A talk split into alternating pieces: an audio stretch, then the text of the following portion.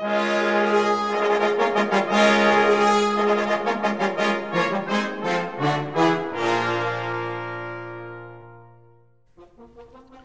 à tous, bienvenue sur Cuivre la Française. Je suis Adrien Jaminet, fondateur de AJ Atelier des Cuivres.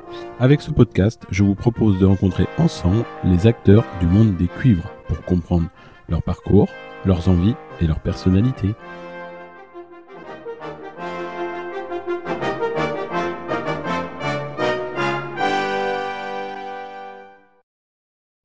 Cet épisode est en partenariat avec le festival Le Son des Cuivres, qui se déroulera à Mamers du 6 au 9 juillet prochain.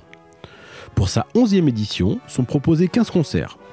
Debout sur le zinc, Goran Bregovic, mais aussi Aeolus Brass Band, Exobras et plein d'autres artistes. En parallèle du festival se déroule ce Famous Boas Day, où vous retrouverez de nombreux exposants, Buffet Crampon, Yamaha, Bach, Schilk, Adams, l'atelier d'Orphée et bien sûr notre stand Agi Atelier des Cuivres. Alors rendez-vous du 6 au 9 juillet à Mamers. Dans ce nouvel épisode, mon invité est Werner Duvet, directeur de production du pôle cuivre de Buffet Crampon. Werner revient sur son parcours de tromboniste et ses études en Belgique. Il nous fait ensuite vivre son métier et son expérience dans l'industrie des cuivres. Bonne écoute Bonjour, bienvenue dans le podcast Cuivre à la française. Mon invité aujourd'hui est Werner Duve. Bonjour Werner. Bonjour Adrien, comment ça va? Ça va super, merci. Pour ceux qui ne te connaissent pas, peux-tu te présenter?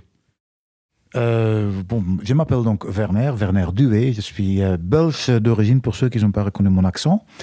Et euh, je travaille depuis un certain nombre d'années donc pour Buffet Crampon, le groupe Buffet Crampon, donc Besson et en particulier les cuivres. Très bien. Pourrais-tu revenir sur ton parcours musical depuis ta plus tendre enfance? Je crois comme beaucoup des, euh, des Flamands, donc moi j'ai commencé à jouer un cuivre, donc un, un bugle, quand j'avais 6 ans dans la fanfare de, de, mon village. Donc voilà, mon père, lui, il dirigeait. Et moi j'ai commencé, bon, comme beaucoup des, des jeunes, euh, par le bugle. Après j'ai fait un petit passage par le corps d'harmonie pour euh, finalement euh, me finaliser sur le trombone que j'ai commencé à travailler donc à partir de 16 ans.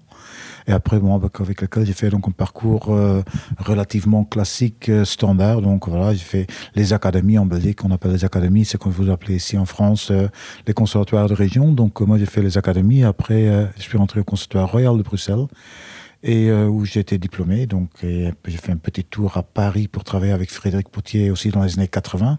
Je crois que, que toi, tu n'étais pas encore né, non? Non, je n'étais pas encore né. donc, donc euh, ça ne me, ça me rajeunit pas. Bon, voilà. Donc, et en, donc après, j'ai fait une carrière, bon, toute petite carrière de musicien d'orchestre avant de, donc, euh, d'arriver chez Besson où j'ai été contacté en 1989 pour commencer à travailler donc pour eux. Alors, quand tu peux revenir justement sur ce, métier, euh, donc quand tu es arrivé chez Besson, c'était pour s'occuper de quelle partie chez eux? Quelles étaient leurs ambitions à ce moment-là? Tu peux peut-être parler de Besson à cette époque-là? Oui, c'est que c'est donc en 89, c'était, je me rappelle toujours très bien, c'était l'été 89 que j'ai été contacté par euh, un musicien, un clarinettiste d'ailleurs, qui, euh, qui me parlait, qui disait, écoute, Besson, donc Angleterre, cherche quelqu'un pour promouvoir la marque un peu partout en Europe, mais il sera basé en, France. Donc euh, bon, moi je suis allé un peu pour m'informer, donc euh, et j'ai été donc pris. Donc j'ai commencé à travailler. Donc comme mon premier, mon tout premier titre, c'était euh, un titre forcément anglais qui s'appelait donc, euh, si je me rappelle bien, c'était en fin 89, donc euh, European Technical Browse Advisor, en gros, qui veut dire que le conseiller européen technique cuivre pour le groupe euh, Buffet Crampon. Donc euh, j'étais basé en France. J'ai commencé d'ailleurs aussi à travailler en France. Pour ceux qui se rappellent, c'était en, je crois, ma première apparition sur un stand représentant donc Besson, c'était en octobre 89 pour euh, un, un grand festival de trompettes à Châtenay-Malabry. C'est pas Adrien, est-ce que toi tu en avais entendu parler Oui, je vois ce que c'était. euh, Vous avez vraiment des grands stars qui sont venus, tu sais, parmi Ar- Arturo Sandoval et tout ça. Donc c'était la première fois de ma vie que j'étais donc sur un stand pour présenter Besson. Et après, bon, à partir donc de, de fin 89, ouais, j'ai été embauché chez, euh, chez Buffet Crampon comme leur spécialiste cuivre. D'accord. Et tu peux nous parler, euh, euh, bah, quand tu es arrivé, euh, on connaît Besson, on connaît ces instruments vraiment typiques du brass band, mais aussi des trompettes qu'il y avait à l'époque. Et justement, qu'est-ce que tu as fait comme travail en France pour développer un instrument qui n'existait pas, notamment le phonium? Bah, C'était pas que le phonium, c'est que moi je suis arrivé donc parmi euh, l'objectif que Besson avait euh, en m'embauchant, c'était quand même de commencer justement à essayer d'expliquer un peu qu'est-ce que c'était la gamme Besson, d'expliquer aussi, ou au moins pas expliquer, mais aider au moins les gens qui étaient intéressés pour faire des brass bands. Et j'ai quand même vraiment beaucoup, beaucoup de chance aussi dans ma vie. Donc, c'est que je suis arrivé en France juste à une époque, je crois, où il avait déjà une certaine curiosité auprès des brass bands.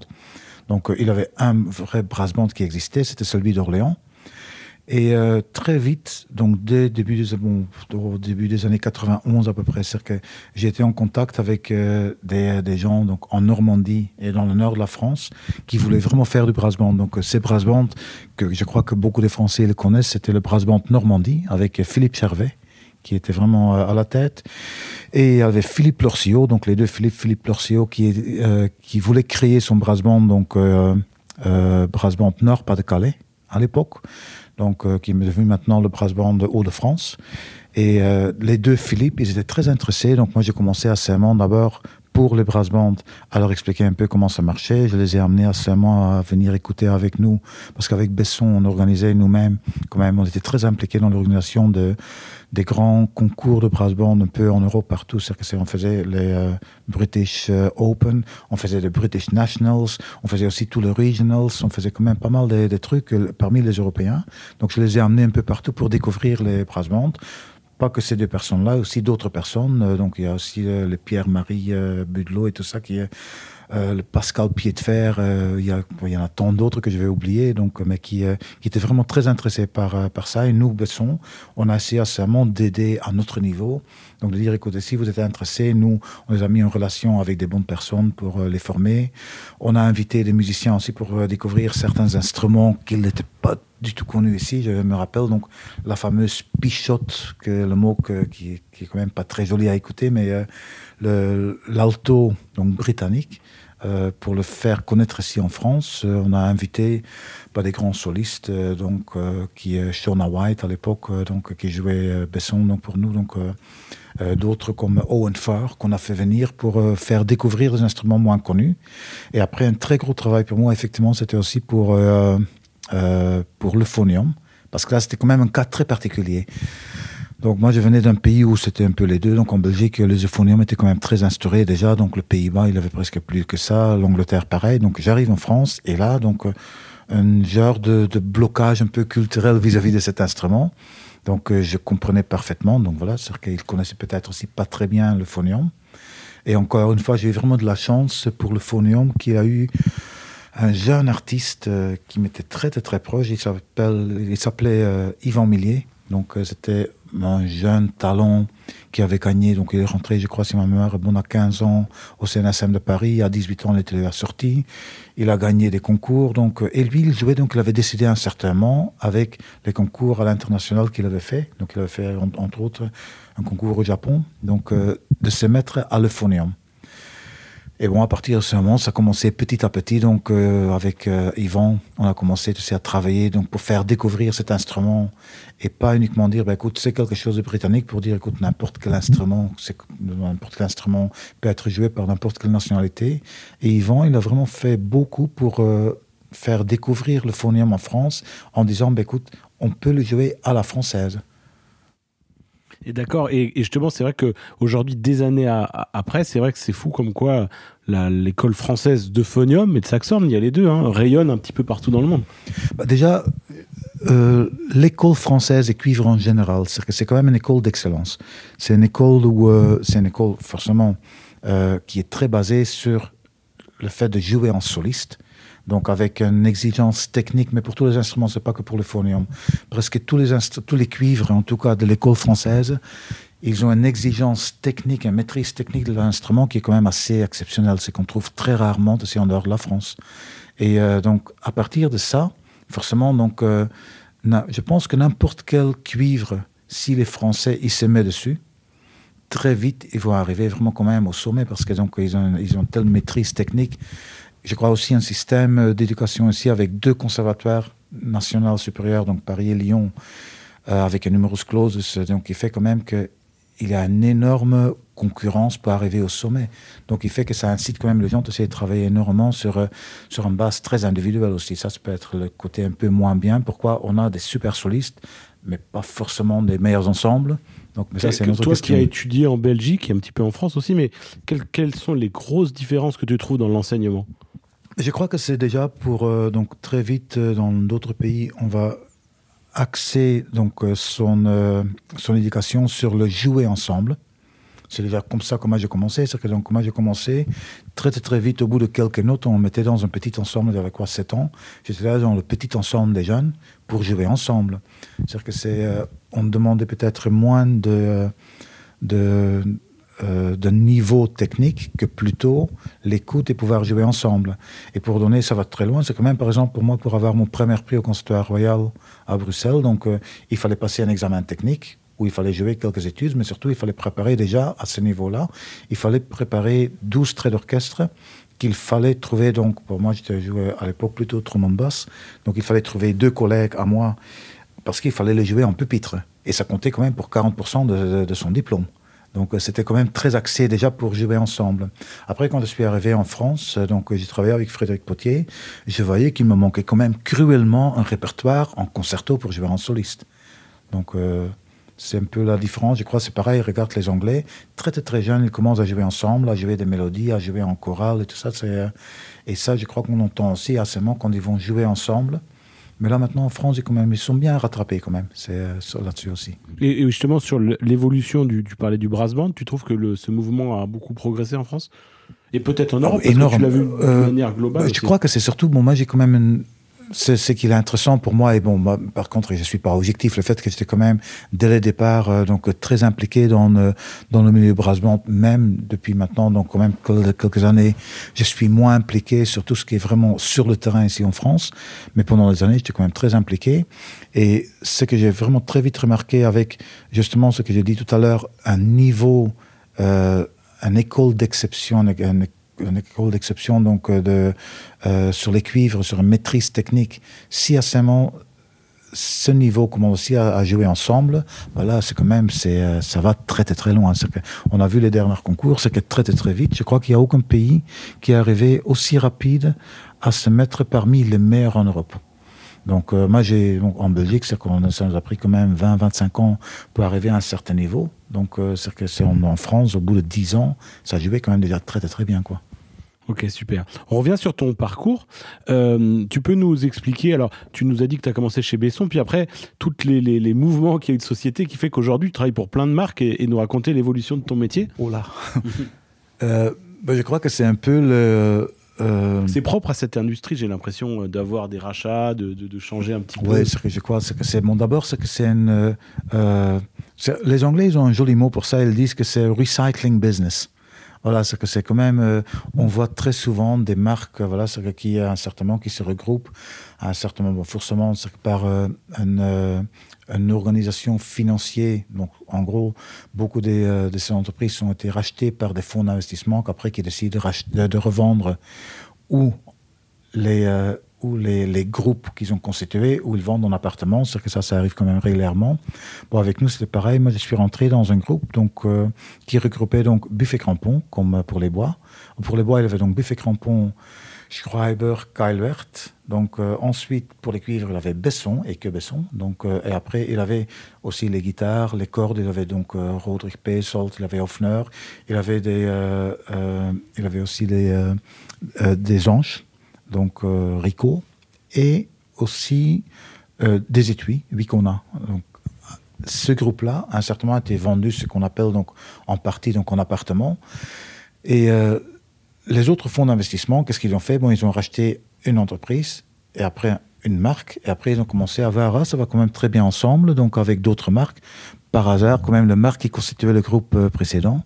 Et donc, très souvent, ce qu'on a vu, c'est que c'est des marques qui, ont, qui se sont euh, un certain moment retrouvés ensemble, revendus séparément, qui se sont retrouvés ensemble.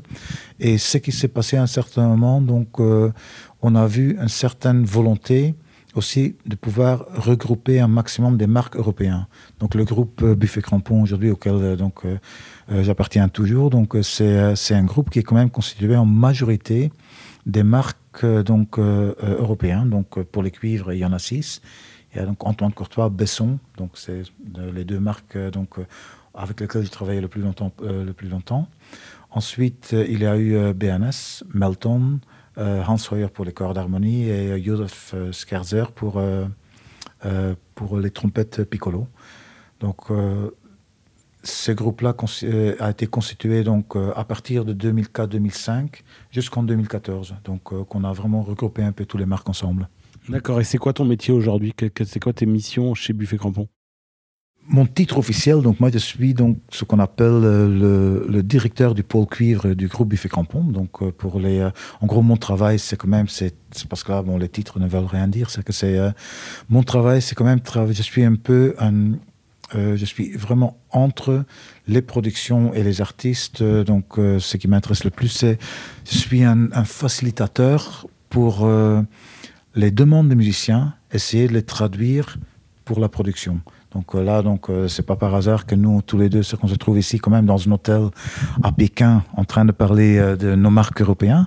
Donc parce que ce qu'on fait souvent, c'est que c'est donc euh, on travaille avec des artistes, avec des artisans comme toi-même, euh, donc sur certains projets pour donc pouvoir le réaliser. Et mon rôle, là, c'est donc d'essayer que ça soit le plus clair possible pour la production de pouvoir réaliser ces, ces demandes très, très, très techniques des musiciens et des, arti des artisans, euh, que ça soit clair aussi pour les techniciens de la production. Ok, comment tu vois l'évolution de la facture instrumentale de manière globale depuis toute ta carrière? Comment tu trouves que ça a évolué de manière technique, mais aussi de manière esthétique? Euh, matière, donc, manière technique, ça n'a pas autant changé qu'on peut penser. Il y a certaines, euh, donc forcément, il y a beaucoup plus des, euh, des régulations, de réglementations qu'il nous rend le travail plus dur aujourd'hui que c'était à l'époque. C'est-à-dire que les métaux ne sont pas exactement les mêmes que c'était à l'époque.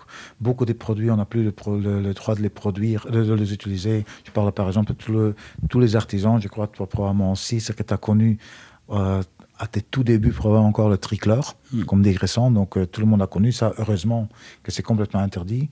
C'est pareil, il y a plein d'alliages maintenant qui sont quand même beaucoup plus purs que c'était à l'époque. Euh, il y a beaucoup moins de plomb dedans, il y a beaucoup euh, moins d'autres d'autres éléments dedans, mais qui, rendent, qui, sont, qui étaient nocifs pour les gens qui travaillaient avec, mais qui, rendaient, euh, qui rendaient peut-être le travail aussi un peu plus facile. Que ça, c'est euh, quelque chose heureusement qui a vraiment amélioré. Pour les techniques propres c'est que c'est euh, on utilise par exemple pour euh, moi j'ai vu arriver avant c'était que de la soudure et la brasure. Donc bon, avec des températures différentes avec ou l'étain ou, l'argent. Là maintenant on a vu arriver d'autres types de soudure donc qui sont plutôt donc le plasme qui sont vraiment donc la fusion donc on utilise. On a vu une très grande différence aussi pour par exemple tout ce qui est cintrage. Moi j'ai vu disparaître complètement tout ce qui était les plombs, la résine et tout ça, c'est que pour maintenant presque exclusivement tout ce qui est vraiment les euh, euh, bon ou la glace ou des produits quand même vraiment beaucoup beaucoup moins nocifs que ce que nous utilisions à l'époque. Euh, au point de vue polissage, on voit aussi bon, certaines techniques qui ont changé. On utilise plus des machines maintenant pour nous aider à rendre le polissage, qui est quand même un travail probablement le plus sale et le plus dur dans une production de cuivre, pour le rendre quand même plus, plus ergonomique, un peu moins, euh, moins salissant. Bon, c'est que des, des, des, choses comme ça que je vois. Mais sinon, mais sur, et sur la partie esthétique, tu vois vraiment des gros changements Je crois qu'il y a des changements, non, je crois plutôt des tendances. Oui, des tendances. Ouais, tu peux ouais, nous voilà. parler, par exemple, j'imagine, parce que moi, ça fait quoi Ça fait une grosse dizaine d'années que je suis dans ce métier-là. J'ai déjà vu des tendances apparaître et réapparaître, mais toi qui as une beaucoup plus longue carrière, j'imagine, ça doit te faire oui, sourire de voir des, des allers-retours. Bah, c'est surtout, voilà, c'est surtout comme te dis, c'est que moi, je, je, je, les vois revenir. les tendances que j'ai connues au début, c'est que c'était. Euh, donc, on a connu quand même. Euh, euh, moi, je sors d'un. Euh, euh, quand même d'une époque. Mes premiers instruments, par exemple, c'était des instruments qui datent des années 70, euh, des années 80, je parle 1900, 1970, 1980, donc siècle dernier, quoi. C'est euh, quand même des instruments qui euh, qui étaient quand même relativement légers. Et après, à partir des années 80, on a vu quand même euh, beaucoup d'instruments commençaient à s'alourdir. Ensuite, les perses qui sont devenus de plus en plus grands. On voit ça sur certains, un peu sur tous les instruments. Trompette, peut-être moins le corps d'harmonie qui est quand même resté relativement stable pendant toutes ces années-là, mais trompette, euh, donc les, trompettes, les, euh, les trombones, les tubas, surtout ces instruments-là, on les a vus alourdir de plus en plus, agrandir de plus en plus. Après, la première chose qui a disparu, c'est la lourdeur dans les métaux. Donc on a commencé à réaffiner un peu le métal, mais on a vu ça c'était dans les années, euh, fin des années 90, début des années 2000. Les métaux sont devenus de nouveau un peu plus fins, mais les volumes intérieurs des instruments restaient quand même vraiment très très très larges. Et là, depuis quelques années, on voit aussi que ça, ça, commence vraiment à se réduire. Et je pense heureusement, je crois que les, nous on a vu le premier changement, surtout sur les tubas, où on était arrivé à des six quarts énormes. Donc euh, de plus en plus maintenant, le dernier tuba qu'on fabrique, c'est ou les nouveaux modèles qu'on développe, c'est des 4 quarts, voire 3 quarts, voire encore un peu moins. On a vu la même chose, donc on vient juste de sortir maintenant des nouvelles trompettes courtois, où de nouveau on est revenu à des véritables moyens de perse. Les moyens de perse chez nous, ça faisait comme, ça fait quand même 10-15 ans qu'on s'en servait plus du tout pour les trompettes si bémol 8. Ils étaient réservés uniquement encore à des trompettes mi bémol Sinon, c'était le moyen de large perse pour les cibles moléutes les plus petites. Maintenant, de nouveau, on revient euh, plus petit. J'ai les mêmes demandes pour des trombones. Donc, on voit qu'il y a des tendances que je crois qu'on commence de nouveau à, bon, on voit pour les voitures, on parle downsizing. Je crois que pour les instruments, c'est un peu pareil, là. Super. Est-ce que tu peux nous parler de comment se passe la collaboration avec un artiste? Ah, euh, c'est un travail quand même sur longue haleine. C'est on commence d'abord à écouter beaucoup beaucoup. C'est que c'est essayer de, comprendre exactement ce qui sont vraiment les demandes de l'artiste. Qu'est-ce qu'il veut vraiment? Parce que souvent eux ils vont nous parler vraiment en termes en termes uniquement de musique ou euh, ressenti ou facilité de jeu ou euh, attaque ou n'importe quoi. C'est qu'il faut absolument que nous on arrive déjà à comprendre. Écoute, à partir de quelle base on pourrait éventuellement commencer à développer quelque chose pour satisfaire ce musicien. Et après, donc, comme on a fait aussi avec toi, Adrien, par exemple, pour les trompettes Confluence, à partir de ce moment, c'est que c'est ou nos équipes à nous, ou en collaboration avec un développeur, donc externe, comme toi tu l'as fait. Donc, c'est, on commence à travailler sur un prototype. Donc, ce prototype, ça peut de temps en temps, on a de la chance et au bout de trois mois, six mois, on peut le réaliser. De temps en temps, on va chercher plusieurs années pour trouver quelque chose vraiment à satisfaire euh, au musicien qui, euh, qui nous a fait la demande. Et une fois qu'on a un prototype, tout le monde pense, oui, super, là maintenant on a tout gagné. Ben non, c'est là pour nous, assez comme production, c'est là où ça commence. Parce que le prototype, réaliser un prototype qui est fait entièrement à la main, 100% à la main. Donc c'est une chose. Après, il faut commencer à seulement quand le prototype est validé, il y a tout un process à respecter. Et ça, toi, tu as assisté aussi à ça, donc euh, tu, as, tu as vu commencer. Il faut donc créer assurément tout l'outillage. Et quand tout l'outillage est fait assurément, avec la même équipe qui a réalisé le prototype, on fait une pré-série. Quand cette pré-série de nouveau par l'artiste et le développeur est validé, là on va commencer à une autre étape, c'est-à-dire que c'est l'industrialisation. Donc assurément, tout l'outillage part en production, on va faire une petite euh, première série mais pas avec l'équipe des maîtres luthiers de recherche-développement, mais avec l'équipe de production. Et une fois qu'on là, c'est vraiment c'est euh, euh, euh, c'est validé. Là, nous, on est prêt en production. Mais ça, on parle que seulement, tu as que le produit. On n'a rien fait encore au point de vue communication, au point de vue marketing, au point de vue promotion. Ça, c'est que tout ça, vraiment au même temps, parallèlement au travail technique qu'on fait. Il faut commencer à préparer, donc en amont aussi, toute la communication qui va en suivre. Donc avec forcément donc vraiment toute une histoire qu'on veut raconter cet instrument. Euh, euh, il faut préparer donc tous les supports. Euh, donc les jeunes comme toi, c'est que vous êtes beaucoup plus fort là-dessus que, que moi j'ai jamais été. Hmm. D'accord, super. Alors le podcast, tu as, déjà, tu as déjà un peu répondu à ma question, mais le podcast il s'appelle Cuivre à la française. Qu'est-ce que cela signifie pour toi? Je crois que on dit cuivre à la française, je crois qu'on parle vraiment des cuivres donc de l'école française. C'est avant tout, je crois, donc euh, dans ma tête en tout cas, c'est que c'est pas vraiment réellement une façon de, de jouer techniquement son instrument. Je crois que l'école française est quand même beaucoup plus que ça. Je crois que c'est avant tout une école qui a quand même derrière lui une très grande culture aussi de bel canto. Euh, je crois que c'est une école avant tout une école d'interprétation, d'interprétation et de musicalité. Et euh, ça, j'ai remarqué presque à tous les concours internationaux quand on assiste, euh, des musiciens qui maîtrisent techniquement leurs instruments. Là, aujourd'hui, on en trouve quand même beaucoup dans de toute nationalité. Ce qui m'a toujours frappé, c'est quand on entend vraiment des très bons éléments de l'école française. C'est-à-dire qu'ils ont un sens inné, un sens extrêmement naturel euh, d'interprétation qui fait que euh, quand ils entendent jouer un concerto, après, on, se dit, ah bah oui, évidemment, c'est comme ça qu'il fallait faire. Sauf que, et là je parle maintenant comme un étranger quand même, sauf que nous, naturellement, c'est pas forcément ce qu'on ce qu'on fera. Et ça, c'est quelque chose qu'on entend vraiment les grands solistes maintenant, même si ça devient de plus en plus international il y a plein de musiciens aussi qui font quand même un passage par la France. Je crois que très souvent, ces musiciens qui font un passage par des grands professeurs français, c'est quand même des musiciens donc maîtrisent leur instrument déjà. Mais quand ils passent par la France, c'est je crois qu'avant tout aussi pour apprendre cette, euh, euh, cette interprétation très naturelle que vous avez, euh, peut-être que vous vous rendez pas compte, mais c'est quand même assez impressionnant. D'accord. Et justement, tu, pareil, tu as parlé en parlant de toi. Et, tu, pour toi, quelle est la vision, mais pour les extérieurs, pour les gens d'ailleurs, du monde, de, de, la France et de ses cuivres? Si on pourrait résumer peut-être en un mot, moi je dirais euh, élégance. Et je crois que c'est quelque chose qui devient de plus en plus à la mode. On a eu la période où, pour beaucoup de gens, la référence était quand même des écoles plutôt comme américaines où on pourrait assez résumer en puissance. Homogénéité, l'école allemande, très c'est homogénéité, c'est efficacité. Je crois qu'aujourd'hui, ce que moi je constate dans beaucoup des orchestres, donc un peu partout, euh, surtout par des chefs d'orchestre, les cordes et les bois, petite harmonie, donc euh, il y a une demande maintenant que les cuivres aussi deviennent un peu différents. que c'est, euh, on voit ça dans beaucoup de pays on demande maintenant au cuivre vraiment d'être de plus en plus élégant, peut-être moins puissant, euh, moins ce mur de son qu'il va supporter un orchestre, mais c'est que plutôt se mêler aussi avec, avec, euh, avec la petite harmonie, avec les cordes. Donc, euh, je crois que le mot élégance, c'est quelque chose qui décrit, je pense, assez bien vraiment l'esprit de l'école française des cuivres. Super. Maintenant, on va passer à une boîte à questions. C'est des questions que je, que je pose à tous mes invités. Alors, quelle est ton œuvre préférée? Mon œuvre préférée. Donc, euh, on a n'importe quelle, euh, quelle musique. N'importe quelle musique. Bah, je crois que moi, je reste très euh, sensible quand même à certaines.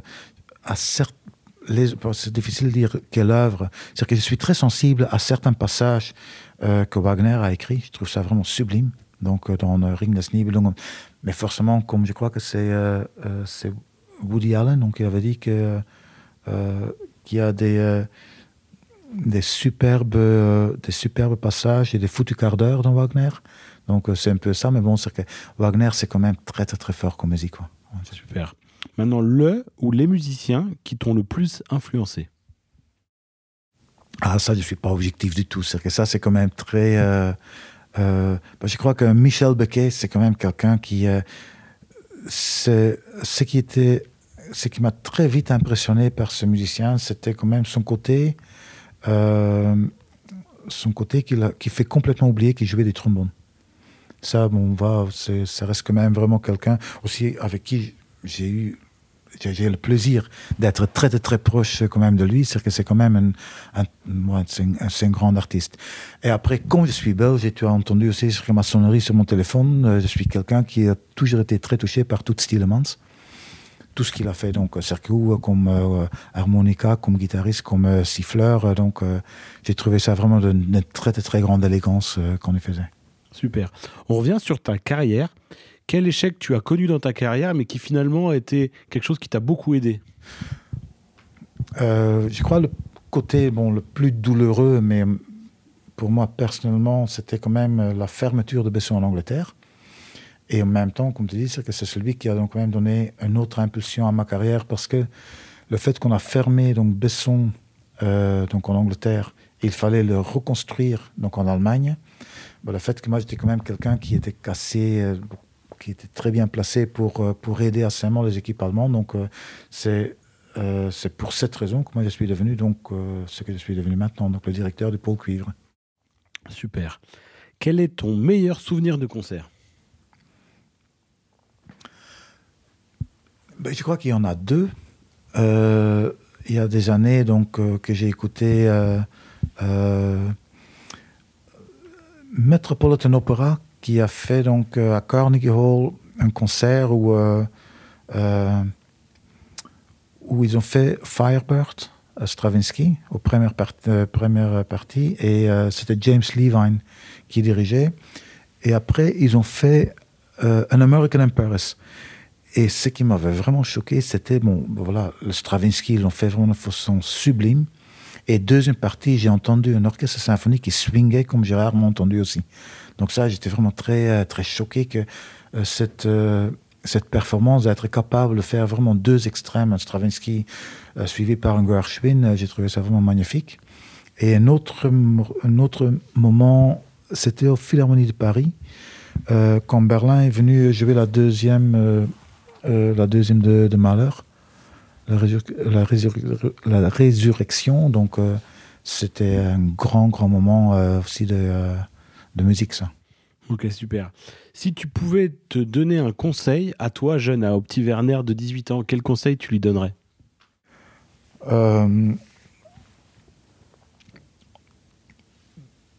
Je crois que très, très, très jeune, j'aurais dû m'intéresser beaucoup, beaucoup, beaucoup plus au jazz. Parce que comme tromboniste, je crois que c'est le plus grand regret de ma vie, c'est que je n'ai jamais... Bon, j'ai commencé à faire du jazz vraiment sur le tard.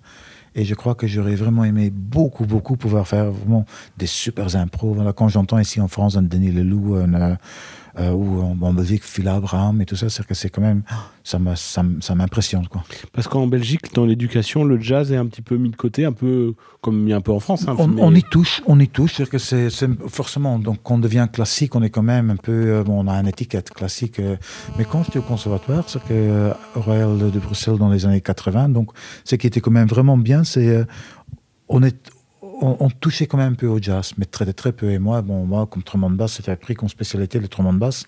J'étais peut-être moins apte à vraiment faire du jazz, mais je crois que c'est, j'ai eu tort de ne pas m'intéresser beaucoup plus au jazz. Est-ce que tu pourrais nous raconter une anecdote qui t'est arrivée dans ta carrière? Bah, Une anecdote, euh, bon, pour moi, mais pas pour le musicien qui l'a subi.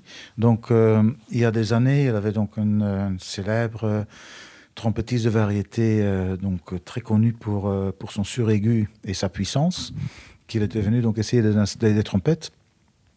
Quelqu'un qui était vraiment qui était assez très, très, actif, il était en train de souffler à fond, à fond. Et moi, j'étais donc dans un petit studio qui faisait quoi, 4 mètres carrés, en train de me prendre des contre-sols, des contre-la à puissance 10. Euh, au bout d'une heure, forcément, que ça laisse quand même certaines traces euh, sur sa concentration. Et à un certain moment, ce musicien m'a donné sa trompette pour euh, vite fait donc rehuiler un piston. Et moi, bon voilà, c'est que j'ai très très vite, trop vite huilé le piston et je l'ai mis sans faire exprès à l'envers. Et il était juste en train d'essayer d'attaquer des contre-sols triple forte. Et au moment tu qu'il a pris donc cette trompette, il a, il a essayé de balancer un, contre-sol sur une trompette qui est complètement bouchée. Donc euh, euh, l'air est sauté par son nez, par ses oreilles, il est devenu tout blanc. Et moi, bêtement, je me suis piqué un fou rire. Voilà, c'est ce qui, qui faisait rire que moi d'ailleurs. ok. Alors, quel est le meilleur compliment que l'on t'ait fait? Euh, Que j'ai. Euh, ça, bon, il y a plusieurs musiciens, je crois, qui ont dit que j'ai. Euh, que j'ai un bon que j'ai une bonne écoute, que j'ai de bonnes oreilles. D'accord. Je crois que c'est peut-être dans mon métier, donc me dire que j'ai une bonne écoute et une bonne oreille, c'est comme dire à un parfumeur, tu sais qu'il a un bon nez, quoi. Oui, bien sûr. Tu sens des fois, justement, quand tu, tu aides euh, enfin, parce que c'est une partie de notre métier qu'on a en commun, je trouve, la partie un petit peu psychologique d'aider les musiciens à euh, se sentir bien sur leur instrument, parce qu'évidemment, il y a le côté technique pour qu'ils se sentent bien, mais il y a toute une partie euh, psychologique et, une approche de comprendre le musicien qui est importante, je trouve. Et les convaincre, mais pas les convaincre de jouer les instruments, qu'ils se convaincent eux-mêmes eux d'avoir le meilleur instrument pour eux. Je crois, je crois que c'est... Je suis très, très, très prudent avec ça. Moi, je n'essaie pas forcément de convaincre. Euh, je crois qu'il faut être très à l'écoute et être le plus honnête possible. Un musicien, on peut le convaincre au moment que tu es avec lui. Il faut jamais oublier que le musicien, après, il part avec son instrument, il sera tout seul dans certaines conditions. Et si à ce moment, euh, il commence à avoir des doutes qu'il a été mal conseillé, je crois que c'est extrêmement contre-productif. Non, c'est que je crois que j'essaie avant tout d'écouter le musicien, de l'observer, parce que certaines... Euh, euh, certains problèmes ne sont pas forcément liés à un instrument. Bon, je crois que c'est toi qui m'as raconté, c'est la bonne blague euh, belge qui dit que certains problèmes se situent entre l'embouchure et la chaise. Donc, euh, c'est c'est un peu, voilà, c'est que ça, il faut quand même faire attention à ça. Mais je crois que si on est très, très honnête avec un musicien, y compris pour certains musiciens, le déconseiller de jouer un de nos instruments, c'est que c'est quand même assez une énorme preuve d'honnêteté. Et si on fait ça, je crois qu'à ce moment, on crée une confiance. Je crois qu'un musicien, il faut qu'il soit en confiance. Oui, bien sûr. Et quand je parlais de la partie psychologique, je parlais aussi peut-être ce que, ce que je trouve assez passionnant, c'est les mots, les mots qu'on utilise. C'est-à-dire que dans la psychologie des ah musiciens, ça c'est rigolo. C'est-à-dire qu'il y a des mots qui vont être très clivants pour certains musiciens et d'autres qui vont. Le même mot va être une qualité. Et c'est vrai que c'est très délicat de rentrer un petit peu ce que j'appelais dans la psychologie. C'est plus dans ces parties-là. Il y a des mots à éviter. Je crois que c'est que donc euh, euh, il y a forcément avec euh, avec l'expérience, on apprend que c'est toujours mieux d'essayer de dire euh, euh, brillant, un son brillant qu'un son clair. C'est mieux de parler d'essayer d'un staccato, un staccato perlé qu'un staccato très direct. Donc, c'est que c'est voilà, c'est qu'on on essaye à chaque fois de respecter quand même le musicien, pas de ne pas être vraiment trop dur dans ses propos, trop négatif. c'est ça forcément. Je crois que c'est uniquement un respect humain qu'on a pour, pour la personne en face de lui. Super. Et quelle question ne t'a jamais posée et que tu aurais aimé que l'on te pose? Non, ça, je ne peux pas répondre à ça. ça, je, non, c'est que je crois que la, euh, c'est. Euh, non, je crois que la question qu'on me pose souvent et qui m'effraie à chaque fois, c'est quand il y a quelqu'un qui me demande cet instrument, comment ça sonne? Mais bon Dieu, qu'est-ce que j'en sais, monsieur? Ou madame? C'est que c'est, j'en sais rien. C'est que c'est, je sais pas quelle embouchure vous jouez, je ne sais pas comment vous soufflez. C'est pas votre, voilà. C'est tellement, que je n'oublie jamais ça. Souvent, quand je fais par exemple un exposé euh, sur, les instruments et on me demande de parler de l'acoustique et tout ça, très souvent, je démarre tout exposé par la phrase suivante que je dis écoutez, nous ne fabriquons qu'un amplificateur. Et si on arrive à créer un amplificateur pour un musicien, parce que c'est lui qui fait tout, c'est que sinon on arrive à créer un amplificateur qui lui facilite le travail, qui lui permet de se libérer et de, euh, et de s'exprimer librement, c'est déjà un énorme succès pour nous.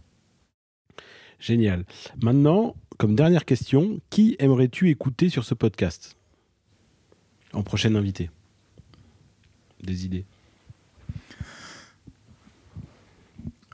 À l'international? Bah, C'est en francophone. Euh. Ah oui, en francophone. En franco... Donc, seulement, j'aimerais bien peut-être qu'on. Euh, euh, c'est que forcément, Michel Bequet, tu l'as fait. déjà fait Michel. Donc, hmm. Et Clément Saunier aussi? Non, Clément, je l'ai fait avec Trombomania, mais il faut que je le fasse parce que là, je crois que c'est bon euh, quelqu'un voilà qui, qui m'a marqué beaucoup et je crois que pour toi Adrien c'est pareil. Donc euh, on a travaillé donc ensemble avec un Clément Saunier. Je crois que c'est que j'aimerais bien essayer d'écouter aussi et répondre à certaines de ces questions. Euh, parce que c'est quand même quelqu'un qui, qui, qui est vraiment quelqu'un d'exceptionnel. Super. Bah, écoute Werner, merci beaucoup d'être venu sur ce podcast et je te dis à très bientôt. Merci à toi, Adrien, pour l'invitation. Et bon retour pour toi demain euh, via Shanghai euh, pour arriver à Paris. C'est ça, je te remercie. Merci d'avoir écouté cet épisode. Si ça vous a plu, n'hésitez pas à le partager. Vous pouvez nous suivre sur nos réseaux sociaux, sur Facebook et Instagram, sur la page Agi Atelier des Cuivres. À bientôt!